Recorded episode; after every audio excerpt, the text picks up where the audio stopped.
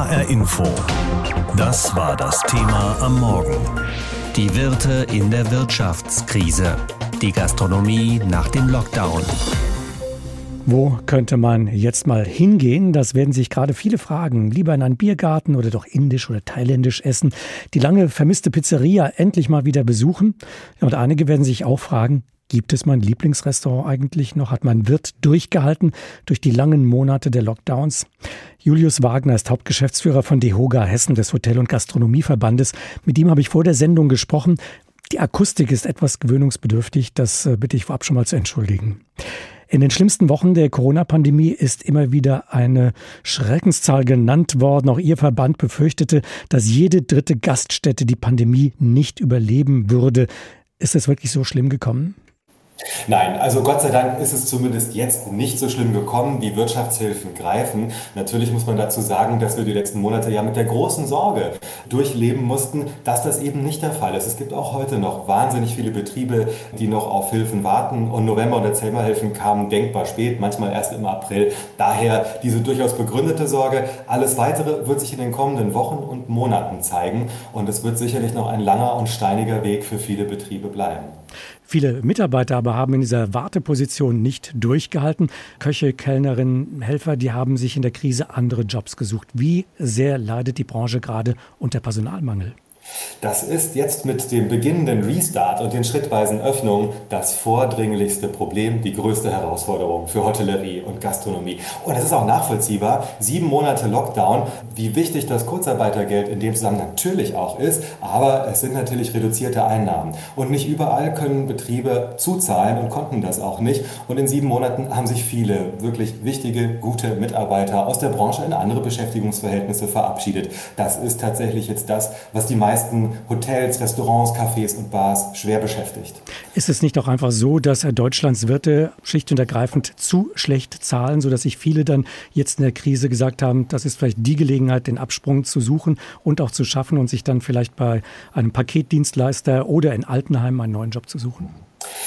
Zwar wage ich zu bezweifeln, dass bei Paketdienstleistern und bedauerlicherweise auch in Altenheimen die Bezahlungen tatsächlich so viel besser sind. Ich glaube, an vielen Stellen ging es eher darum, dass man überhaupt ein volles Salär bei voller Beschäftigung während des Lockdowns haben konnte. Aber natürlich, natürlich ist es ein Problem des Gastgewerbes an vielen Stellen, dass wir Löhne, Salärs haben, die deutlich höher liegen müssten. Aber hier geht, glaube ich, ja, der Fingerzeig auch ein bisschen an die Verbraucherinnen und Verbraucher, natürlich auch an die Arbeitgeber in unserer Branche. Wir müssen insgesamt erkennen, dass Dienstleistungen in Hotellerie, Gastronomie, persönliche Dienstleistungen einen hohen Wert, einen hohen Stellenwert haben müssen und dass man das eben auch nicht zu Schleuderpreisen am Ende des Tages im Restaurant finanzieren kann.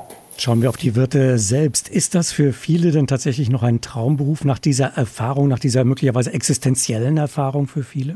Ja, also Gastwirt, das wird man vor allen Dingen mit wahnsinnig viel Passion. Und wir haben das jetzt auch über die Krise erlebt. Das sind jetzt sehr, sehr harte, schwere Monate, aber bedeutend und wirklich ähm, anrührend ist, es sind Stehaufmännchen, die ihre Leidenschaft und ihr Herz in der Dienstleistung, in der gastronomischen, auch in der Küchendienstleistung schlicht und ergreifend fest verloren haben haben. Und das ändert sich auch nicht. Wichtig wird für uns sein, schaffen wir es in den kommenden Monaten und auch Jahren, junge Menschen für eine Arbeit im Gastgewerbe, in diesem, ja, ich sag mal, im klassischen People's Business zu begeistern. Das wird die Zukunftsfrage für das Gastgewerbe sein.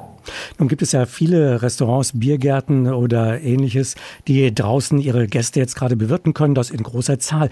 Die Möglichkeit aber haben ja doch viele nicht. Schauen wir zu sehr auf das Prinzip Hoffnung, dass jetzt mit der Öffnung alles gut wird? Oder verliert man da schnell die aus dem Blick, die eben diese Möglichkeiten nicht haben, die viel beengtere Verhältnisse haben und eben jetzt nicht wieder voll loslegen können? Die große Gefahr, die aus dem Blickfeld zu verlieren, die ist gegeben. Und das ist eine ganz wichtige Aufgabe, auch durch uns gegenüber der Politik, darauf hinzuweisen. Die kleinen Bars, die Kneipen, die Kneipe um die Ecke, aber auch Clubs und Diskotheken dürfen gerade jetzt nicht vergessen werden. Deswegen ist es so wichtig, dass wirtschaftliche Hilfen weiter fließen. Und deswegen ist es auch wichtig, dass wir jetzt über die Lockerungen, die da bei weiter fallenden Inzidenzen noch zu kommen haben, sprechen. Wenn Sie sehen, ja, es wird getestet vor dem Besuch im Restaurant. Es ist aber auch sehr voll. Die Inzidenzen sinken. Den einen oder anderen mag das ein bisschen an die Lage im vergangenen Sommer erinnern, als es dann doch noch mal in der weiteren Welle ziemlich schlimm gekommen ist. Haben Sie manchmal ein mulmiges Gefühl, wenn Sie jetzt auf die Öffnung schauen? Also ich glaube, wir alle, und das gilt sowohl für Politik als auch für unsere Gäste, aber auch die Betriebe, haben natürlich die Sorge, auch mit Blick auf Mutationen, die die Welt umspannen, dass wir nicht nochmal hochschnellen bei den Inzidenzen. Aber, und da sind wir recht fest und stabil, auch im letzten Sommer war das Gastgewerbe kein Pandemietreiber und hat nachweislich einen so geringen Anteil, ich glaube es waren 1,2 Prozent am Infektionsgeschehen überhaupt gehabt. Und dazu kommt, wir haben funktionierende Hygiene-Schutzkonzepte auch ohne die Testpflicht in der Gastronomie. Insofern sind wir durchaus selbstbewusst und glauben, dass wir das auch gut schultern können. Sagt Julius Wagner, der Hauptgeschäftsführer des Hotel- und Gastronomieverbandes Hessen. Und gesprochen haben wir ja auch gerade über die Jobwechsler, über diejenigen, die der Gastronomie in der Pandemie den Rücken gekehrt haben. Einen solchen Jobwechsler hat unsere Reporterin Jutta Nieswand getroffen. Bastian Koch, 40 Jahre alt, aus Seeheim-Jugendheim, ist gelernter Koch. Seit 1999 hat er in der Gastronomie gearbeitet. In all den Jahren hat er viele Bereiche kennengelernt, von der Großküche über das à la carte Restaurant bis zur Pizzeria. Zuletzt hat er in einem Food Truck für einen Caterer gearbeitet, der Filmcrews bewirtet. Also es ist ja relativ üblich für einen jungen Koch, dass er viele Stationen hat und habe da eigentlich fast alles durch, bis auf ein Schiff. Da wollte ich zwar auch noch mal hin, aber das habe ich noch nicht gemacht. Ich bin auch Familienvater, habe drei Kinder und habe vor allem äh, nach einem Job gesucht, wo ich geregelte Arbeitszeiten habe, was natürlich überhaupt nicht gegeben ist in der Gastronomie. Deshalb hat er auch schon vor Corona seine Fühler ausgestreckt und sich zum Lebensmitteltechniker umschulen lassen. Doch das war nicht die richtige Alternative. Fast wäre er wieder in die Gastronomie zurückgekehrt. Doch dann kam Corona und damit waren die Türen da sowieso erstmal zu. Also hat er alles Mögliche versucht. Toto-Lotto-Laden habe ich mich beworben, Fahrräder zusammenschrauben. Also ich habe dann wirklich das einfach gestreut. Fahrer von äh, so Krankentransporte, vieles, was ich auch angeboten hatte über Zeitarbeitsfirmen, was man natürlich auch sagen muss, was natürlich auch sehr schlecht bezahlt ist. Und aber ich hätte eigentlich fast alles andere auch gemacht. Schließlich musste er dringend für die Familie Geld verdienen, zumal der Tattoo-Shop seiner Frau auch wegen Corona geschlossen war. Und dann ist er zufällig auf eine Annonce für Postboten gestoßen was er eigentlich gar nicht so auf dem Schirm hatte, meint er. Da habe ich mir gedacht, komm, ich probiere das mal aus bei der Post, habe da reingeschnuppert und dann war es einfach genau das Richtige für mich. Das alleine unterwegs sein, die körperliche Arbeit, das sichere Gehalt und habe auch wirklich ein super Arbeitsumfeld und ein tolles Team und bin da eigentlich absoluter Quereinsteiger, aber bis jetzt total happy äh, mit dem Job. Natürlich ist dieser Job auch anstrengend, sagte Bastian Pieper, aber er freut sich, wenn er die Pakete im Wagen hat und vom Hof fährt, um sie an die Kunden auszuliefern. In die Gastronomie möchte er nicht mehr zurück, auch wenn er die Jahre dort nicht missen möchte. Es war eine tolle Zeit einfach, ist aber auch oft sehr schlecht bezahlt, oft auch unzuverlässig. Es gibt ja auch kleine Restaurants, wo es vielleicht nicht so läuft, wo man dann zwei Wochen auf sein Gehalt warten muss. Allein schon die Arbeitszeiten, bis spät in die Nacht, elf, ein Uhr, die Küche noch putzen, oftmals Wochenende, Weihnachten, Geburtstage. Für mich führt da kein Weg zurück. Es war schon eine lange Zeit für alle, für die Gäste, die sich allerhöchstens mal etwas zu essen abgeholt haben, aber eben auch für die Wirte. Viele kämpfen bis heute ums wirtschaftliche Überleben. Darüber habe ich gesprochen mit Erwin Seitz. Er ist Journalist, Gastrokritiker und hat gerade ein Buch geschrieben, das kürzlich im Inselverlag veröffentlicht worden ist. Der Titel Das Gasthaus, ein Heimatort.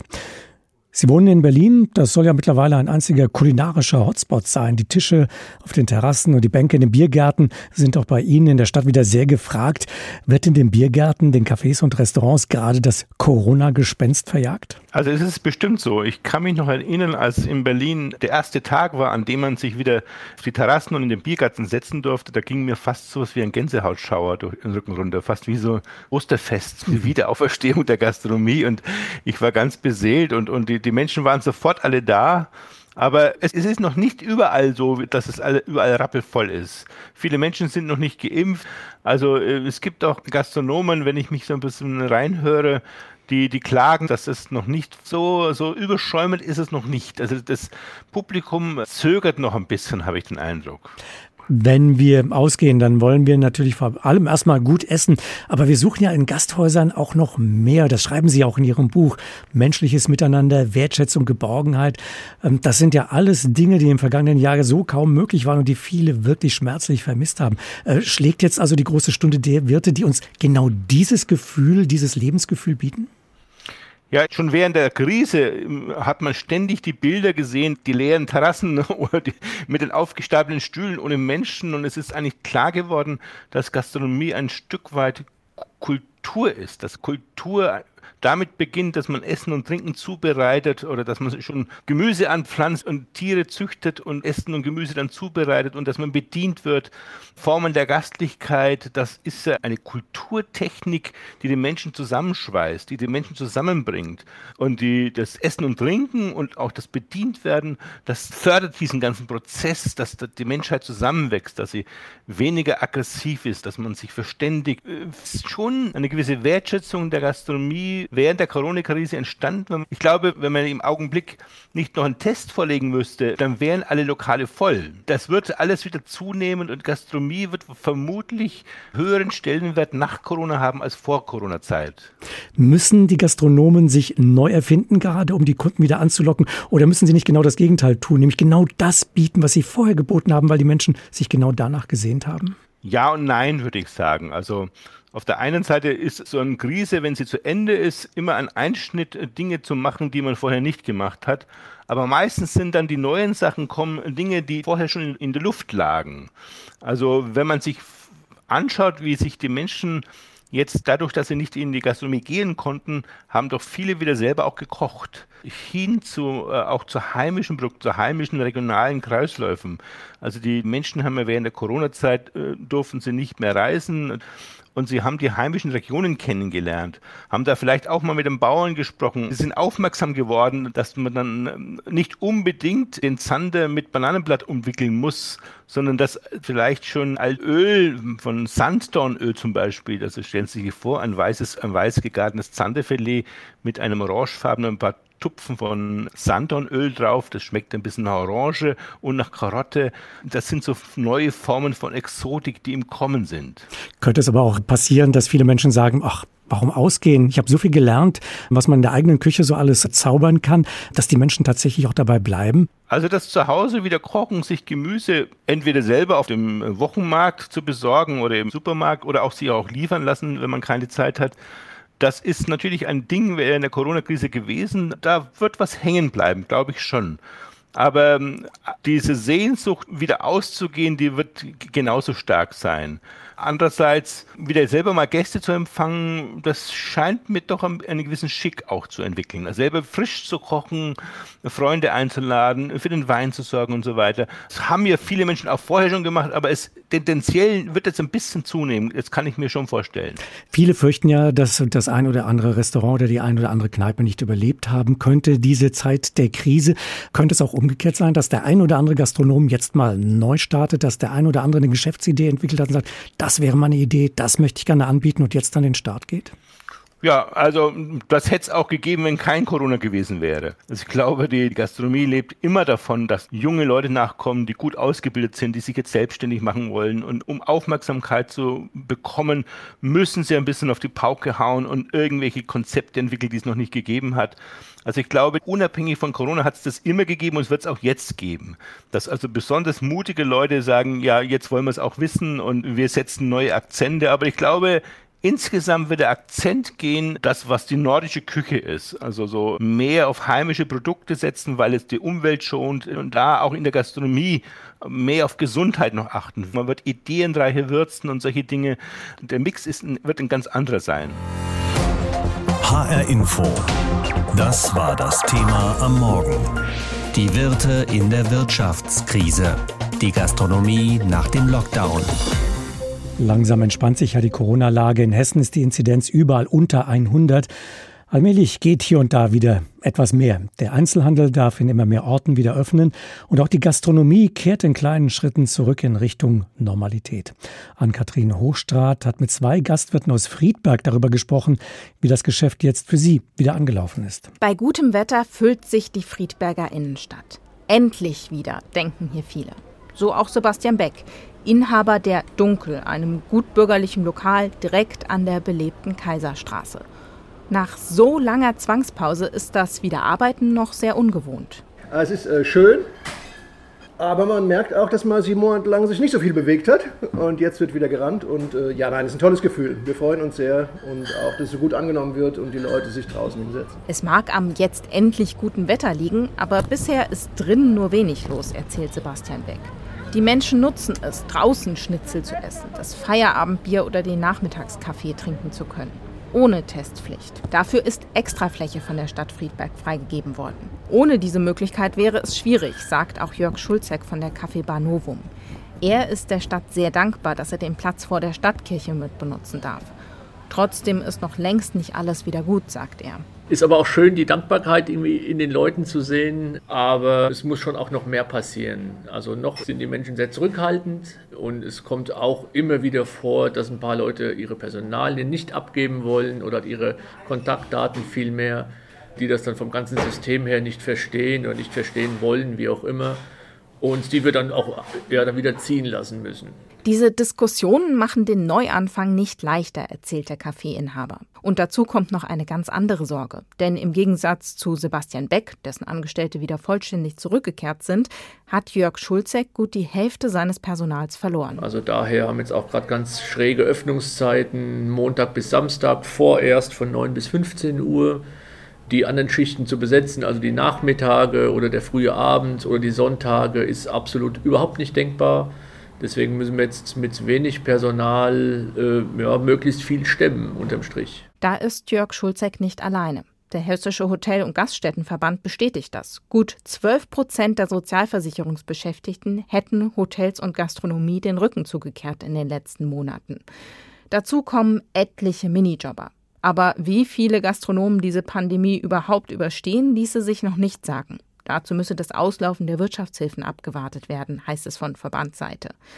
Diese Wirtschaftshilfen haben wohl eine Pleitewelle vorerst verhindert. Jetzt ist es wie bei einer Neueröffnung, sagt Sebastian Beck. Also ich sag mal so, die eigenen Reserven sind aufgebraucht. Trotzdem sind wir dankbar dafür, dass es die staatliche Unterstützung gab. Wir konnten in den Pachtverträgen bleiben und es haben sich keine Schulden bei Stromanbietern und Gasanbietern äh, aufgetürmt, sondern wir starten jetzt im Prinzip wieder bei Null und freuen uns, dass wir uns nicht verschulden mussten zumindest. Ja. Noch lohne sich der Betrieb kaum oder gar nicht, sagt Jörg Schulzek. Dafür braucht es noch mehr Gäste, mehr Normalität. HR Info. Das Thema. Wer es hört, hat mehr zu sagen.